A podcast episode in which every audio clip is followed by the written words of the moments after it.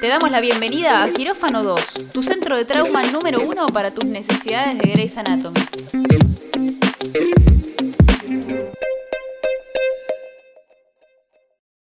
Bienvenidos a un nuevo episodio de Quirófano 2, este podcast dedicado exclusivamente a hablar de todo lo que nos deja Grey's Anatomy, esta serie que amamos, odiamos y nos obsesiona profundamente. Pequeño anuncio, vamos a estar eh, hablando del primer episodio de la temporada 16, así que tengan cuidado con los spoilers, les recomendamos que antes de escuchar este capítulo vayan a ver ese episodio para poder disfrutarlo más y no nos puteen después en redes sociales por haberles arruinado algo importante. Hola Angie, bienvenida. Hola Gosti. Eh, episodio doble nos dejó con un montón de emociones encontradas terminé un poco quemada después de las dos horas seguidas de Grey's Anatomy. Fueron dos horas intensas encima porque arranca bien arriba con todo lo que fue la lo que es en realidad, pero el pico de pandemia de COVID en Estados Unidos en, abril del 2020.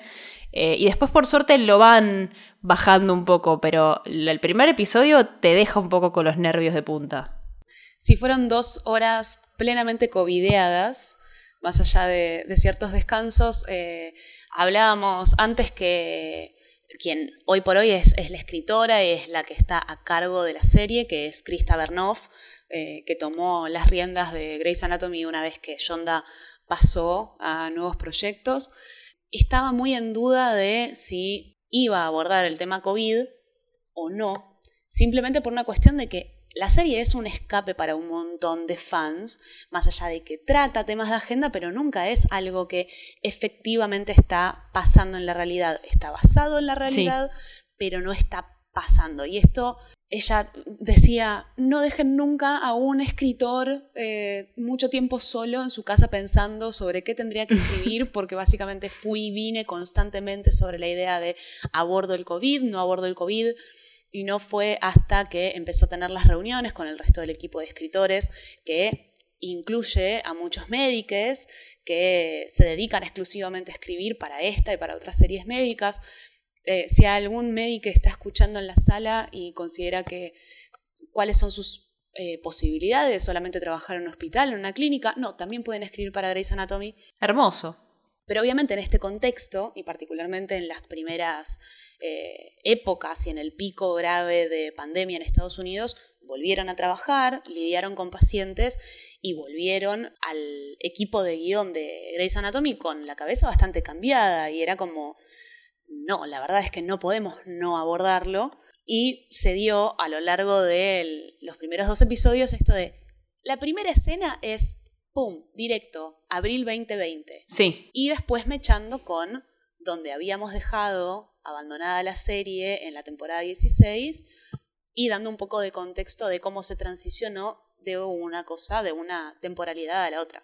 Es entendible también porque no. El, mundo cambió por completo y los fans, digo, absolutamente todas las personas cambiaron, pero los fans, las personas que van a ver Grey's Anatomy, tampoco son las mismas que eran cuando la temporada 15, eh, la temporada 16 terminó. Eh, nos cambió la cabeza a todos, entonces tenía todo el sentido del mundo que no pudieran pasar de largo un hecho mundial que nos cambió por completo nuestra perspectiva. Pero por otro lado, quería volver a esto que decías de Krista Bernoffi, de que por un lado sabía que esta serie es un escape para sus fans. Me sentí muy identificada con esto porque confieso que me largué a llorar furiosamente viendo la primera parte del capítulo doble, en un momento en el que puse pausa y me di cuenta que no estaba respirando. dije, ah, ok, esto me está pegando muy fuerte. Y yo no soy de llorar muchísimo con, con Grey's Anatomy, ¿eh? Pero me pasó que de pronto no les veía las caras a, ellos, a ninguno de los protagonistas, y todo era muy real, muy cercano a, algo que, que no, no, tanto vivimos, por suerte, de digamos que Tuvimos la suerte de que acá la pandemia no pegó de la misma manera que sí pegó en Estados Unidos, esta desesperación de pacientes muriéndose, que lo vemos con, Meredith en la, sala gritando, se me murieron, ya es el octavo paciente que se, que se me muere en el día de hoy. Eh, y sin embargo, toda esa desesperación sí la vimos en, reflejada en redes sociales, reflejada en los medios, reflejada en el, en el mundo, en cómo fue el paso de la pandemia en, abril, en una época en la que no teníamos ni idea de qué estaba pasando, no teníamos una solución eh, tan cercana como si tenemos ahora más noción de la vacuna o de las vacunas que están viniendo. Y, toda esa primera parte de, bueno, esto es COVID al 100%, aplauden a los médicos, todos tienen su barbijo N95, eh, los protocolos al, máximo, ya todo es COVID y nada es cirugía. Eh, me generó una, como una, angustia, un puñal en el pecho que no pude explicar. Eh, y, ahí me di cuenta del escape que significa Grey's Anatomy para mí. Entonces, me, encanta que lo hayan tenido en cuenta también al momento de escribir esto. Sí, a mí me pasó un poco como hacer un viaje en el tiempo, porque no vivimos esa realidad tan así, digamos, no hemos dejado de perder un montón de gente en Argentina y fue una situación muy cruda de mucha incertidumbre para muchos, pero nuestro sistema sanitario tuvo la posibilidad de estar viendo lo que estaba pasando en otros países y prepararse para eso. Bueno, pero también vemos otras cosas en el capítulo. Me llamó muchísimo la atención que en los primeros 15 o 20 minutos del capítulo eh, ya se meten temáticas como eh, racismo, la imposibilidad de acceder a un sistema de salud público, población vulnerable sin tener eh, la posibilidad de atenderse. Todo esto mencionado muy por arriba, pero son todas temáticas que estuvieron relacionadas directamente, problemas sociales que estuvieron relacionados directamente con la pandemia y con el COVID. También fue una gran decisión de poner a Seattle Grace eh, como centro de COVID. No como hospital de cirugía, digamos, eso en otros lados. Entonces ya directamente es una decisión de nos vamos a centrar en esto y todas las especializaciones quedan en un segundo plano y todo el cuerpo médico del Seattle Grace está abocado a esto. También por eso vemos eh, la desesperación de, los personajes, porque están lidiando de manera directa. ¿No te pareció que Weber estaba un poco sobreactuado por momentos? Sí, la verdad que sí. Porque me pasó que, que cuando arranca lo usan de excusa, ¿no? De Weber, bueno, reintegrándose al hospital después de su operación de cadera y todo lo que le pasó. Eh, y, lo usan para, bueno, contarle cómo funciona ahora eh, el hospital que vos dijiste Seattle Grace, pero te cuento, Angie, que no se llama Seattle Grace tiempo. hace como 15 temporadas. El Grace Sloan, eh, Bailey lo usa para mostrarle, bueno, ahora funciona de esta manera. Y está, está todo el tiempo como sobreactuado su vejez, ¿no? Como, ay, no sé, yo no me puedo poner en tema, no termino de leer los protocolos, ¿no? Como lobo viejo que no quiere aprender nuevos trucos. Y no es muy así, Weber. Me parece que estaba forzada esa parte. Puede ser, igualmente eh, no es la primera vez que usan el personaje de Weber como para ponerlos como, ok, no me estoy adaptando demasiado a los tiempos. De hecho, en la temporada anterior lo vimos teniendo que adaptarse a los pronombres de una persona no binaria. Sí. Eh, muy bien explicado por los personajes de Helm y Jackson. Eh, y, Weber todo ofuscado, tipo, ah, bueno, pero no, porque parece que estoy hablando de, más personas, específicamente porque en Estados Unidos se utiliza el pronombre them. Y, dice como gramaticalmente no es correcto y todo un montón de cosas que obviamente siempre está esta cuestión de Weber se termina adaptando porque su corazón está en el lugar correcto, pero... Sí.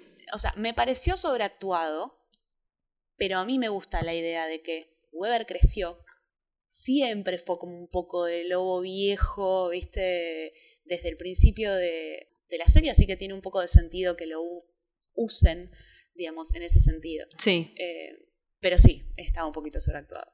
Lo bueno es que nos lleva, nos hace el tour por el hospital completamente cambiado por la pandemia y esto de que ahora es un centro de COVID. Y ahí pudimos ver no solo los protocolos que ellos tienen con los pacientes y se los ve eh, todo el tiempo estirando los brazos para al dar los partes médicos para que nadie se acerque, me parece un, detalle muy, muy claro y me imagino también muy estudiado, por esto de que dentro de los eh, escritores hay médicos, sentí que estaba muy bien reflejado eso, que no era casual, pero también em, sabemos que del detrás de escena también hubo protocolos que hicieron que todo sea un poquito más complejo.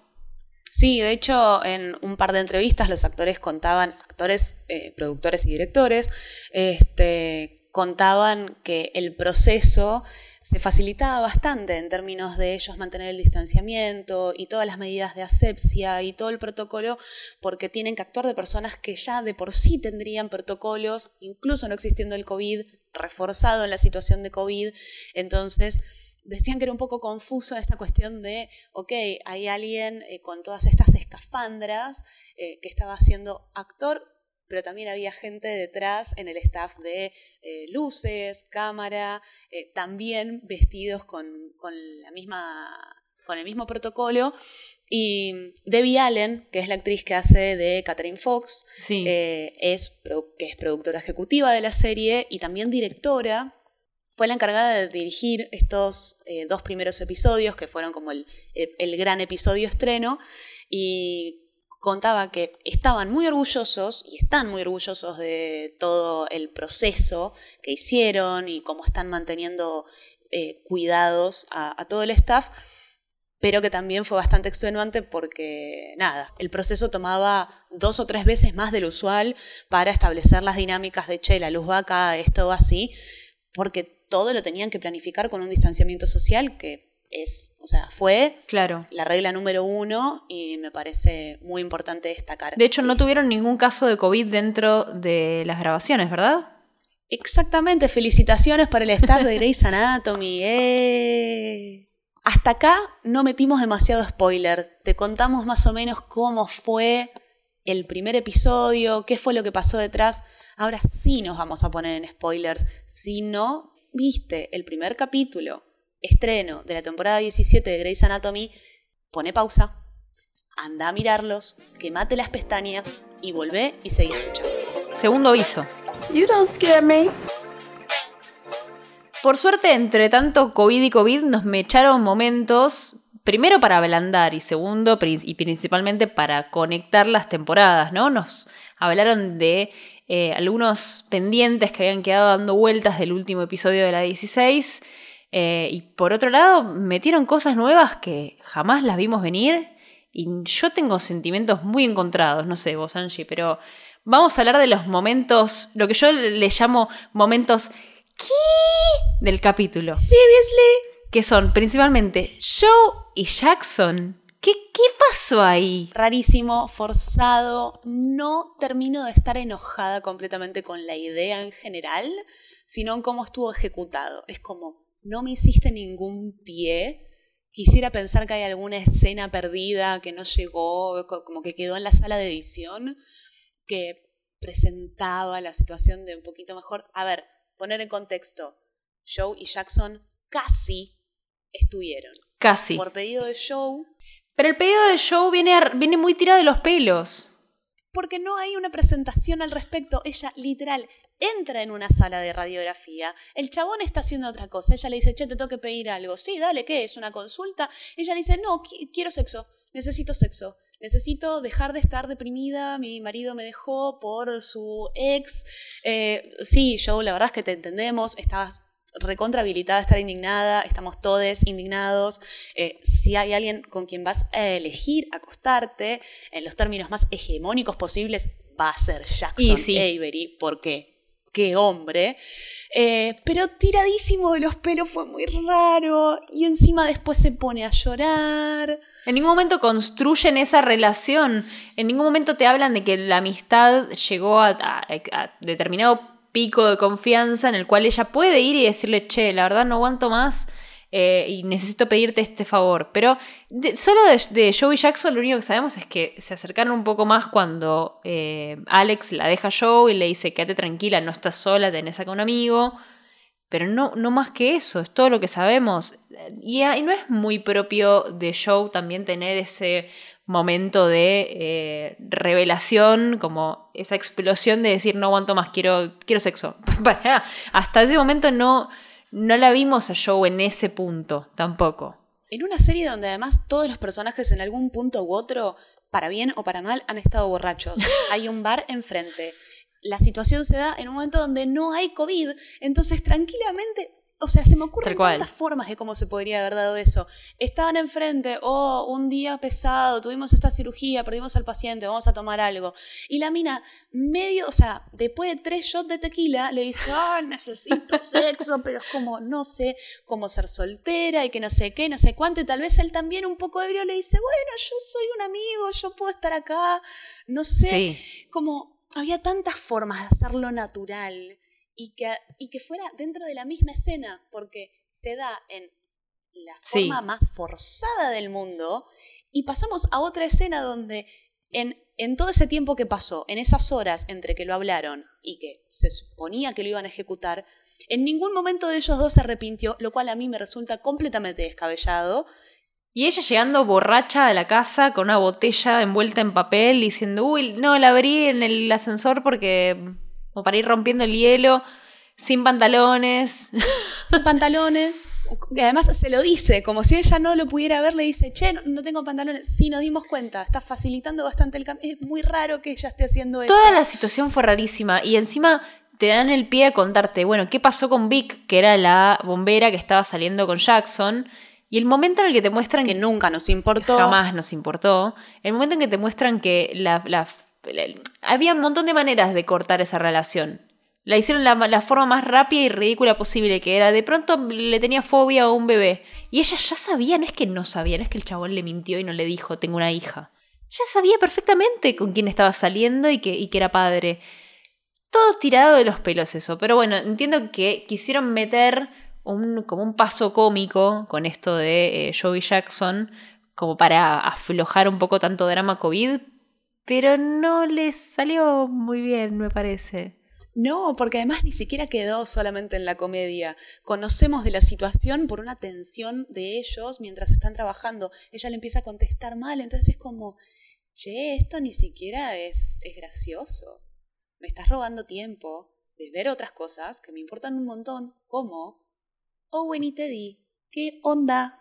La verdad, cuando arrancó eh, Owen haciendo todo ese jueguito de, che, ya sé eh, que vos me estás engañando con Korasik, no te lo voy a decir. Y no, el casamiento no se postergó, nada más tuve una emergencia y bueno, yo dije, no, mm, bueno, qué sucio esto estás haciendo, no me gusta nada, no me parece para nada sano, vos que estabas mejor, que estabas haciendo tu tratamiento, todo, pero después lo entendí y lo rebanqué. Lo que hizo es le dio la oportunidad a Teddy de decirle la verdad, de, de, de ser franco con él, le dio la oportunidad de sincerarse y no, y esperó el momento en el cual Teddy perdió por completo esa chance.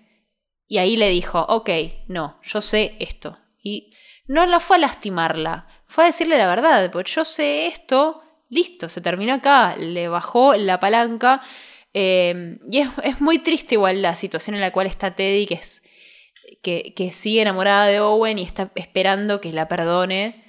Y Owen me parece que ya, que ya está, que siente que la lastimó, que, fue lastimado un punto de no retorno en esa relación. Él le dio la posibilidad a ella de, de recomponer la situación, porque él no estaba haciendo un juego, como vos dijiste, ¿no? no estaba manipulando la situación.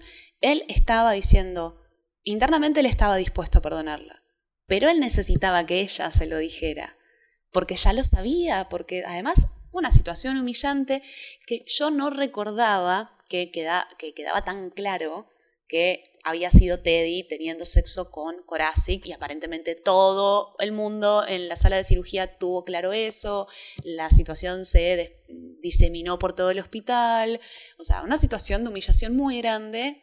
Y él estaba dispuesto a perdonarla. Ella la caga y después de que la caga, la sigue cagando porque, primero que nada, se siente víctima toda esa confrontación que tiene con Joe, donde la termina atacando a Joe porque la dejó Karev, como diciendo, si vos tenés problemas porque alguien te dejó, no te la vengas a agarrar conmigo. Es tipo, no, se la está agarrando con vos porque engañaste a tu marido, a una persona que quiero, a una persona que todos queremos, eh, y ni siquiera lo estás solucionando bien. Sí. O sea, pensás que ya fue suficiente, no le pediste disculpas, no se lo dijiste bien, y en ningún momento le estabas diciendo te elijo a vos, te amo a vos. Toda esa cuestión de Ok, Teddy, te entiendo que puedas estar confundida con dos personas al mismo tiempo, pero no te engañes a vos misma de que estás lastimando a la otra persona. No, y tampoco me parece una buena salida de decir, no, lo que pasa es que cuando tengo algo muy bueno no lo, no lo puedo querer, entonces me lo saboteo de esta manera. ¿Te parece que esa sea la explicación? Y en todo caso, andá y resolvelo, no, no lo tires como, ay, no, no es una justificación para tus actos, sino que es realmente un problema, tenés que poder ir y resolverlo. Pero eso no, no, no pone un manto de perdón en todo lo que hiciste. Pero además ese nunca fue el problema de Teddy. Nunca fue, eh, digamos, no es algo usual en Teddy. Eso era algo usual en, Owen. Claro. él puede subsanar eso. Y él puede reaprender eso. Ella se sintió una y otra vez intimidada por la posibilidad de que otra mina estuviera con Owen. Y ella elige constantemente no ser franca con él de una forma en la que sí lo es Amelia. Sí. Amelia va y le dice de una, es como, che, yo te dije que fueras a Teddy, pero en realidad yo no te fui clara diciéndote que en realidad yo todavía tengo sentimientos por vos. Eh, entonces, nada, consideralo. Y si querés ir con Teddy, tipo, bárbaro, no hay ningún problema. Teddy lo hace todo el tiempo, asumiendo cosas y yendo a los brazos de Korasik cada vez que asumió el peor escenario posible. Sí. No hay justificación sobre eso. Son sus elecciones. Que tenés miedo, que estás confundida, listo, todes. Pasamos en algún momento una situación, por lo menos como para empatizar con eso. Pero no justifica y no la salgas a bardear a Joe. Ahí yo me enojé, me enojé, mira que yo la quiero a Teddy, ¿eh? Pero con no te metas con Joe. Ya pasó demasiadas cosas. No estás en condiciones de atacar a nadie, aparte. Ya que mencionamos a Amelia, ahora sabemos cómo se llama el hijo de Amelia y Link y estoy muy enojada. No tiene ningún sentido ese nombre. Estoy muy enojada. Dijeron que no le iban a poner Derek porque le iba a hacer llorar y ahora de pronto se llama Derek el segundo nombre, pero se llama eh, Scout. ¿Qué, ¿Qué clase de nombre es Scout? Yo te entiendo que con un padre que se llama Lincoln, en algún punto, tal vez. Atticus. ok. Atticus Lincoln. Ok. Viene una cuestión de línea familiar, no tener buenos nombres aparentemente para los varones de esa familia. Creo que quedó afuera esta idea de esta escena que iban a hacer donde él le tiras como, che, ¿qué onda si le ponemos Derek? Porque esto lo había dicho Bernoff, la, escritora, la, actual encargada de Grey's Anatomy, que se iba a dar esta secuencia de, no, no le quiero poner Derek porque me voy a poner mal, cuando mira a mi hijo, qué sé yo. Pero quedó como segundo nombre y no hubo nada que seteara esa situación. Fue raro. Igual, debo decir que ver a Amelia y a Link juntos en la situación de casa, haciéndose cargo del resto de los pibes, mientras que Meredith y Maggie están en el hospital, eh, como conociéndose como pareja, Link haciendo todo lo que tiene que hacer, estando frustrado pero no permitiéndoselo, o sea, como no, no contaminando a Amelia con eso. ¡Qué hombre! Lo quiero muchísimo a Link, me parece que es el, como un aire, una una bocanada de salud que necesitábamos para Amelia, de que tenga una relación sana y, enriquecedora alguna vez, porque siempre tuvo relaciones muy conflictivas eh, y, esta vez está en, un lugar que, digo, si fuera una amiga tuya, te haría muy feliz. Como, ay, qué bueno, que al fin encontró un pibe que le hace bien, que la entiende, que la acompaña. Eh, me pasa eso con Amelia, como que le quiero decir bien, hermana, bien. Este la cuida. Sí. Re de madre el comentario. Ay, este chico que la cuida tanto. Y encima es un doctor. ¿Acaso estuve imitando a mi madre recién? No lo sabemos. O a la madre de todos, me parece. me parece que sí. Y lo vimos también a De Luca, que nos había dejado un misterio de, bueno, en qué quedó De Luca eh, nos amagan en un momento como que De Luca estaba para atrás y al final vuelven y dicen, no, no, pará, pará, te comiste el chiste, eh, De Luca está mejor que antes. Eh, y nos cuentan también que es que tuvo un momento donde finalmente De Luca reconoce que tiene una, una, enfermedad y que necesita tratarla y le cuesta un montón. hay un momento de intervención que empieza medio raro, medio forzado, típica intervención yankee con la hermana de Luca leyendo, ¿no? Una historia de, de Luca, cuando vos naciste, mi abuela me dijo y yo estaba re contenta. Muy, muy yankee ese momento. Y después, por suerte, lo, aflojan y lo vuelven más orgánico, que es. Eh, ya todos le hablan un poco más de cerca y menos guionado. Eh, y lo, lo, lo, acompañan y le dicen, bueno, tranquilo. Pero es re fuerte el momento en el que Luca tiene como esa explosión de ira y al mismo tiempo se quiere ir, pero al mismo tiempo no se quiere ir de la habitación y empieza a golpear la puerta. Sí. Es verdad, debo decir que está muy bien ese momento. Yo tenía un poco de bronca con el personaje de Luca y sobre todo con el actor, que ya sentía que no lo estaban pudiendo enganchar bien. También que no lo estiren mucho, ¿no? Es como, bueno, de Luca fue, hizo un tratamiento y ahora está mejor y está cumpliendo en su tratamiento, ¿no? Nos mostraron a De Luca siendo internado y teniendo otro momento de bajón. No, ya está, listo, cerró, que es lo que queríamos. Y otra cosa que se resuelve, yo creo que De Luca es uno de los personajes que más se benefició de este cambio permanente de temporalidad con el que te presentan la primera, la, la nueva temporada, que él ya está aceptando que no está bien. Él está completamente quebrado y reaparece este personaje que él sospecha que es una víctima de trata de personas, que es el momento donde medio que le quieren hacer otra intervención en, la temporada anterior, eh, y desaparece eh, es, esa víctima cuando además el resto de los médicos del staff dicen, che, nos parece que tenía razón de Luca, reaparece todo quebrado como él estaba, asiste a esa víctima porque ese es el punto principal por el cual después le pueden hacer la intervención y que esa intervención un poco forzada al principio, yo también sentí lo mismo, eh, se da tan naturalmente, porque él es un personaje que se preocupa mucho por sus pacientes y se preocupa mucho por sus colegas. Y esa preocupación, a la vez de que es una de sus virtudes, también la intensidad con la que sucede, con la que se da, eh, es una muestra de la manía y el cuadro de salud mental que él tiene que afrontar. Me pareció muy bien esto de, ok, sí, te lo mostramos en este momento recontra rebajo, pero también te mostramos inmediatamente que meses después esta es una persona que se está pudiendo recuperar. Sí. Eh, y, que sigue velando por el resto. Porque esta cuestión de, che, tenés que descansar. Porque yo sé lo que pasa cuando uno no descansa y cuando uno se sobrepasa con el trabajo. Estuvo buenísimo que cerraran ese, ese caso en particular y la situación de la intervención de él a mí me emocionó bastante. Me parece que sí, eh, sí hay, hay, un momento de la actuación de él que, que me conmovió bastante, particularmente por esta cuestión de demostrar la, la intersección de eso, la mezcla de esas dos emociones, el chabón está enojadísimo con todo, pero está triste. Está triste, no sabe qué es lo que le está pasando, es esa cuestión de me estoy volviendo loco y, y esa, o sea, discernir con qué cosas sí la gente le puede señalar que, que la está perdiendo y con qué cosas no, es, es muy difícil, es completamente psicotizante eh, y está bueno mostrar en un prime time porque vivimos en un contexto donde la salud mental está recontra deteriorada y sigue siendo muy tabú hablar de eso.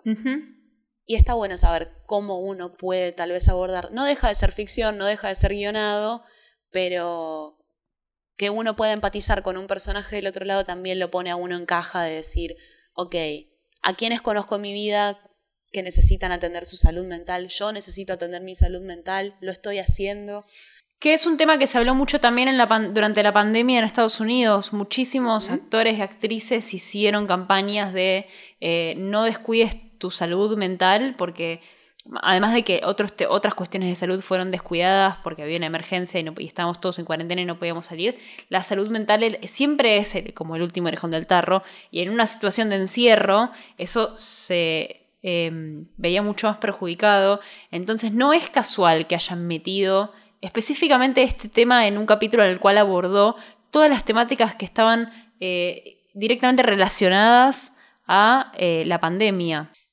Nos queda la duda igual de si De Lucas sigue en el hospital o no, porque cuando arranca el capítulo, el primer capítulo, Bailey dice, De Lucas ya no es más un residente en este hospital.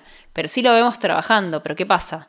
El hospital no es más un centro quirúrgico, el hospital ahora es un centro de COVID, con lo cual por ahí De Luca está trabajando como médico y no como cirujano. Quizás se acercó para dar una mano y para acompañar en ese momento de emergencia y el día de mañana no esté más, no sabemos eso. Otra cosa que nos queda a saber, que ya veníamos con esta duda en el capítulo anterior, es qué pasa con De Luca y Meredith, porque ya tuvieron sus idas y vueltas de no, porque no sé si quiero salir con vos, porque sos mi jefa y no sé qué, y me opacás, y bueno, yo no sé si quiero salir con vos porque me parece que no me comprendés, y che, bueno, ahora me parece que estás medio loco como tu viejo, entonces, viste, intervención, cosas. Ahora, situación presente, que además no sabemos si los próximos capítulos van a seguir haciendo este cambio de temporalidad, tal vez es simplemente como pasó en este primer episodio para presentarnos la situación, pero a tiempo presente, De Luca está estabilizado, haciendo su tratamiento. Sí. Meredith está completamente colapsada por el trabajo, por todo el contexto del virus y el pico de contagios y de muertes. Eh, él parece ser un apoyo para ella, pero en este sentido yo no voy a estar ocultando mis emociones. Está Hayes también, que es el tercer qué hombre que tiro en el episodio y no me arrepiento de nada. qué hombre que, o sea, si ya lo amaba toda esa escena de Meredith diciéndole, che, tu mascarilla está tipo, se está cayendo a pedazos. No, si es que le di la mía nueva a, una de mis enfermeras. Y es como, sí, Hayes, sí, eso es lo que hay que hacer. Em, se dan un par de intercambios que a mí me parecieron interesantes. Yo quiero que Meredith esté con Hayes, pero hay un momento final donde termina el turno de Meredith, se va al estacionamiento y justamente Hayes la encuentra desmayada, tirada, entendemos que desmayada, eh, se acerca, como que no, no la puede, no, no sé, no, no responde, y acá aparece el elefante en la habitación. El McDreamy en el McSueño. En la McPlaya. El, ah, en la McPlaya.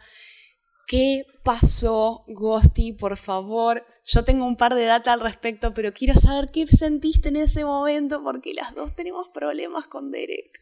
No, yo ya no sé qué decirte, porque yo entiendo que Derek era el amor de su vida, pero cuando lo vi dije, no, ¿por qué tenían que traer a este otra vez? No sé, yo, yo me enojé. Pero me imaginé también, digamos la verdad, me imaginé un montón de fans diciendo, ¡ah! Derek, del otro lado, en otra parte del mundo, eh, o acá. Eh, y yo no, yo no tengo esa emoción.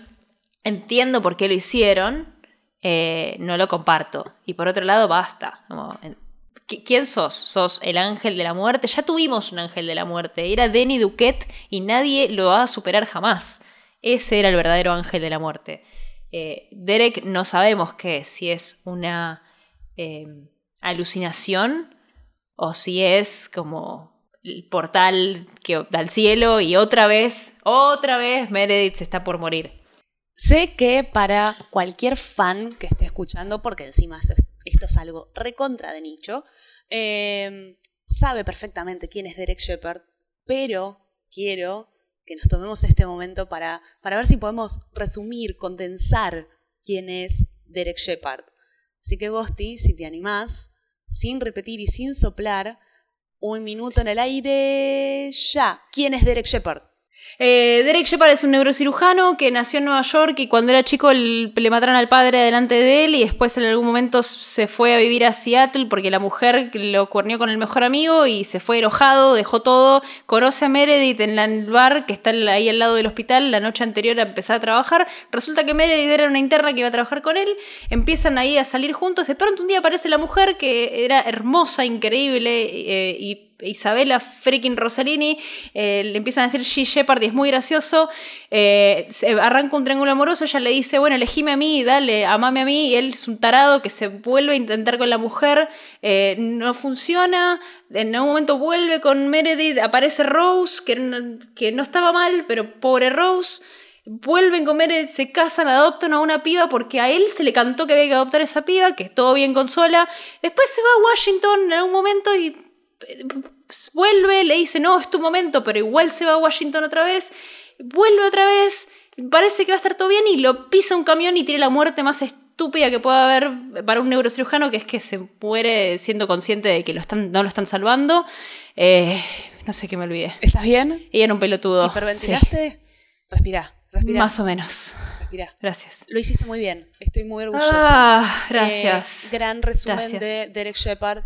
Eh, bueno, entonces, este personaje que ya pasó, que a nuestra opinión personal probablemente debería haber sido dejado por Meredith, porque se venía portando bastante mal y siendo bastante tóxico, se muere heroicamente después de salvar un montón de personas en el medio de una ruta.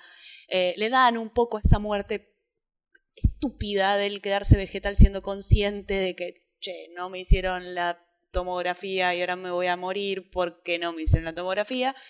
Aparece, Meredith queda inconsciente y está en una playa y de repente mira y está Derek Shepard llamándola Llamándola desde la otra punta.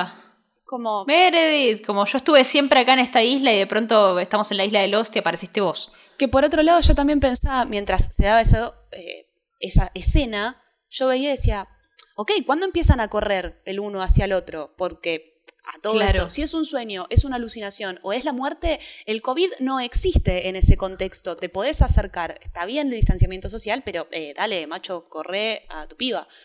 Eh, ¿Qué querés que te diga? Nada, y así termina el episodio y no sabemos qué va a pasar. Nos, tenemos una idea igual, tenemos una punta que es, bueno, se vio un avance del capítulo siguiente Una promo, ella que nos la da la sospecha de que yo en un momento pensé que, bueno, quizás se desmayó por agotamiento, porque estaba haciendo turnos de casi que de dos días y no quería irse a dormir a la casa, entonces por ahí simplemente tuvo un pico de agotamiento y se desmayó. Pero ya la vemos que probablemente Meredith sea una paciente con COVID. Eh, lo vamos a saber en el próximo episodio. Ahora, ¿por qué volvió Derek Shepard a la serie? Acá hay un par de motivos. Que, a ver, uno es teoría conspirativa absoluta dentro de qué es lo que pasa en la serie y otra es lo que pasa por fuera de la serie. Ahí yo me considero, me autoproclamo experta porque en- me, dedico a estas cosas. Yo me meto a YouTube y me pongo a ver cada mínimo detalle. Eh, recordemos que Patrick Dempsey, el actor que hacía de Derek Shepard, se va bastante mal de la serie. Digo, por algo le dieron una muerte tan ridícula. No estaban muy felices Sí. con él. Y se fue sabiendo, después de que él se va de la serie, que había sumado bastante toxicidad dentro de Hmm. el proceso de filmación. Parece que estaba engañando a su mujer con alguien del staff, no actriz, pero alguien del staff, alguien de producción. No tengo más detalles que ¿Vos me estás queriendo decir que McDreamy y el actor eran casi que lo mismo? Aparentemente. Un, un poquito Wow. de adúltero ahí había que se, se mezclaba. ¿Viste? Hay gente que vuelve a su casa y no sabe cómo sacarse el personaje de encima. Bueno, me parece que a Patrick le pasaba esto. Eh, y además fue muy tóxico con Ellen Pompeo.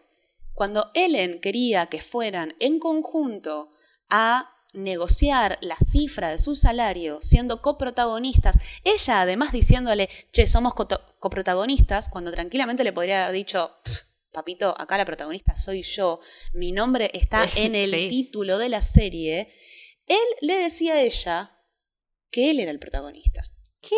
Entonces él negociaba su salario aparte y era más de lo que ella ganaba. Ah, no, listo. Listo. Cualquiera, pero ¿dónde viste, dónde viste que la serie se llame eh, Shepard's Anatomy? La anatomía de un pelo esponjoso. Em, no, no, no, la verdad es que toda esa situación fue muy rara. Yo conociendo todas estas cuestiones también por algo, no me puse a llorar cuando se fue McDreamy de la serie. Em, y sí, fue un capítulo muy emocional, pero la verdad es que... eh, Y entiendo que del otro lado alguien se está enojando conmigo. No, no, no puedo escucharles, pero me los imagino. Avisamos desde el Eh, día uno que este podcast era era 0% derequista, así que ya estaban avisados. Sí, lo lamentamos, muchachos. Pero hay algo que está bueno dentro de esta situación. Eh, Ellen Pompeo no se había hablado más con Patrick Dempsey después de que él se va de la serie. Y este es, pareciera ser la primera vez que se vuelven a ver.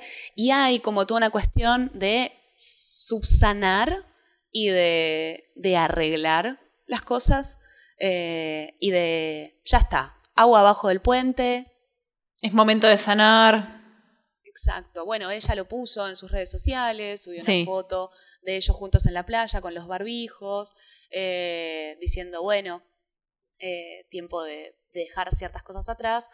Y la verdad es que dentro de lo que es el afuera de la serie es un poco de fanservice. Eh, hay que ver realmente cuál es, o sea, para qué están utilizando esto dentro de la serie. Es una alucinación de Meredith. Meredith murió en el estacionamiento y revive como... Porque Grey's Anatomy no tiene ningún problema de plantearte un limbo. La hemos visto a Izzy en el ascensor con George en el momento que estaban muriendo los dos. Sí. Eh, la hemos visto a Meredith en el limbo, que vos lo mencionaste, a... Vos lo mencionaste a Denny Duquette, el mejor eh, fantasma que existe y existirá, incluso su perro, este, junto a otros pacientes que habían sido emblemáticos. Eh, digo, Grey's Anatomy tiene mucho de esotérico en un montón de aspectos. Para mí no es un limbo en este caso, sino una simple alucinación de Meredith por fiebre alta, que es uno de los síntomas de COVID. Entonces me da la sensación de que, de que Meredith está ignorando ese síntoma eh, y, y- y se desmayó de un pico de fiebre y está alucinando que está en una isla medio desierta, paradisíaca, con quien fue el amor de su vida. Tiene mucho sentido si es así. Sí, probablemente, como decís vos, sea una alucinación porque ella tiene el principio de ese sueño, o sea, la vemos a Meredith en la playa, es la primera escena que vemos en el primer capítulo y ella se despierta estando en la guardia de, y nos ponen la placa de abril 2020. Entonces, claramente es como un sueño recurrente. Tiene una conversación con Hayes al respecto. Eh, así que claramente es un sueño de ella, pero lo que no sabemos es qué es lo que le pasa a nivel salud. Así que para eso vas a tener que esperar al próximo jueves. Ansiedad, mil. Que ya va a ser un capítulo simple, de todas maneras. Va a ser un capítulo simple, no sabemos si ya será un capítulo que se queda en abril 2020 y sigue avanzando a partir de eso, o si volverán a hacer un salto en el tiempo tal vez un poco más, más adelante. Probablemente no en el próximo capítulo porque tenemos que ver qué es lo que le pasa a Meredith, pero tal vez en este primer salto temporal que nos plantea la serie eh, se repitan los saltos temporales. Y que no haya una cuestión de semana a semana, sino casi que mes a mes, para poder ponerse a tiro con lo que está pasando hoy por hoy. Sí. Algo que no mencionamos y lo tiro así rápidamente es que se reconciliaron Richard y mm, Catherine Fox finalmente porque Catherine le da la disculpa que tanto le adeudaba a Richard y parece que con eso ya está, se resolvieron todos los problemas y ahora se aman. Y me parece lo más cursi de la historia la frase nos tenemos que hacer un test de COVID. Porque tenés síntomas, no, porque quiero ver si es seguro hacerte todo lo que te quiero hacer. Para un poco, Richard, por favor. Calmate. Harta me tienen esos dos. Harta. No te podés hacer un test porque te querés acostar con tu, con No. tu mujer. Es como, ya está, corre el riesgo, bancatela. Ya está. O sea, estás op- operando en un hospital, o por lo menos estás atendiendo en un hospital. ¿Realmente sentís que es necesario sacarle el test? Como, no, no existían los tests en ese momento. no, es simplemente una línea mal armada. Fue uno de los últimos países en conseguirlo. Y además la cosa más cheesy del planeta es como... Y no quiero pecar de estar haciendo una discriminación etaria. Porque no, no es el plan. Me parece que la gente de 60, 70, 80 puede ser sexy. Recontra. Eso no fue sexy. sexy a mí, pero me parece perfecto que, que sea esa cuestión sexy entre ellos, pero no me importa a ninguna edad sería sexy esa frase jamás. No, no, definitivamente no. Si, si Maggie se lo dijera a su novio, con el cual no se están viendo porque ambos son médicos están los dos en, en, en otro hospital atendiendo casos de COVID, si se dijeran ellos, que son más jóvenes, la misma frase, sería igual de ridícula. Igual de ridícula. Porque además es un, es una cuestión como recontra protocolar, es como, eh, es algo de planificación, es algo de logística, como, che, nos tenemos que hacer test porque si vamos a estar en proximidad me parece lo más, lo más sensato. Sí, dale, listo, vamos, lo conseguimos. No un, creo que necesito hacerme un test por todas las cosas que quiero hacerte en la cama. Como, no, señor, ¿qué hace? Por favor, súbase los pantalones. Además, Richard tiene este aire de, padre que le ronda alrededor y nadie quiere que un padre diga eso, ¿entendés? Como, eh, no, está, no está bueno escuchar a tu viejo decir algo así. Y Richard es un poco el padre de todos, entonces choca mucho escucharlo en esa situación. Sí, la verdad que sí. También hay que decirlo, yo no estaba muy receptiva a lo que fueran a decirse esos dos y a esa reconciliación porque venía enojada de un amague horrible que hicieron 30 segundos antes donde Catherine le saca el título de Chief of Chief, de director de directores, a Tom Korasik y fue como, ah, listo, se va Tom Korasik. Y yo ya estaba, literal, estaba tomando notas sobre esto, entonces pongo, se va Korasik Sí. Y me hacen la, como, oh, oh, tal vez no. Se queda Korasik, la yuta madre. Bueno, nos queda la esperanza de que se vaya eventualmente por esto de que boqueo de, ah, puedo encontrar trabajo en cualquier otra parte del mundo. Y Catherine la amenaza como, che, mirá que tuviste un escándalo sexual en un quirófano, yo te diría que no. De parte estás en medio de una pandemia, amigo, ¿dónde querés ir?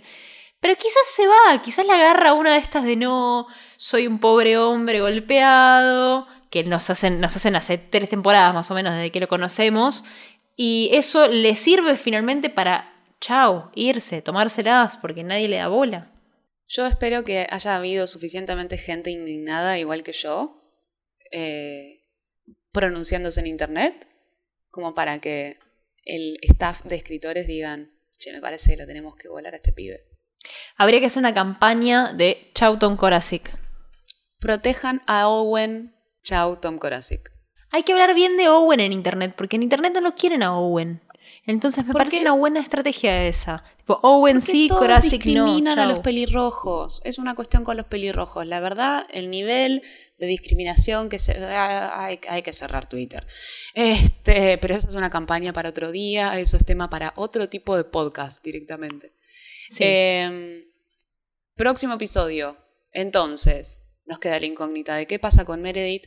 Quiero saber qué se resuelve mejor con Teddy y Owen, porque entendemos qué fue lo que pasó en esa situación, pero no termina de tener una resolución. No. Eh, me gustaría ver si sigue esta cuestión de eh, Owen siendo claro y tajante de que no quiere tener una relación con ella, pero la verdad es que no puedo imaginarme que Teddy siga en la serie junto con Owen eh, después de eso.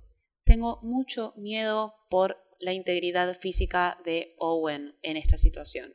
Es una de mis teorías falopa. Eh, ¿Por qué la integridad física? Porque yo creo que lo pueden matar a Owen. No. la, tiré, la tiré, lo tengo que decir, lo tengo que decir. Tengo mucho miedo. Nos había quedado pendiente una explosión de la temporada anterior que la usaron para prender fuego a tres pibes. Ahí va a morir alguien. Puede ser que sea Owen, ojalá que no. Me pondría muy triste que así sea. Porque si la matan a Owen, además, Teddy, ¿qué hace? ¿Queda en la serie Teddy? Teddy sin Owen no debería estar en la serie. No, es o se reconcilian o alguno de los dos tiene que irse. querríamos pensar que la gente se puede ir en un avioncito, que no se cae a ningún lado, que llega a un trabajo seguro en otro lugar, etcétera, etcétera. Sabemos que no es lo que suele pasar. Yo personalmente temo por la vida de Owen. Yo, por lo único que temo, es porque todo el capítulo que viene sea, ¡ay, volvió Derek! Es mi único temor. No quiero que el capítulo sea la alucinación de Meredith con Derek. No me importa eso. Quiero saber qué está pasando en el hospital, qué está pasando con todos los personajes y con ella, que probablemente esté internada. Derek no podría importarme menos. Ojalá se reduzca en un capítulo y ya. Comparto ese temor. Ojalá sea así. Pero lo vamos a tener que ver en el próximo episodio y después lo estaremos charlando acá en el quirófano 2, yo desde la galería, vos adentro del quirófano bisturí en mano. Así es, analizando como siempre detalle eh, por detalle, haciendo una disección de cada episodio de Grey's Anatomy. Así que nos vemos la próxima.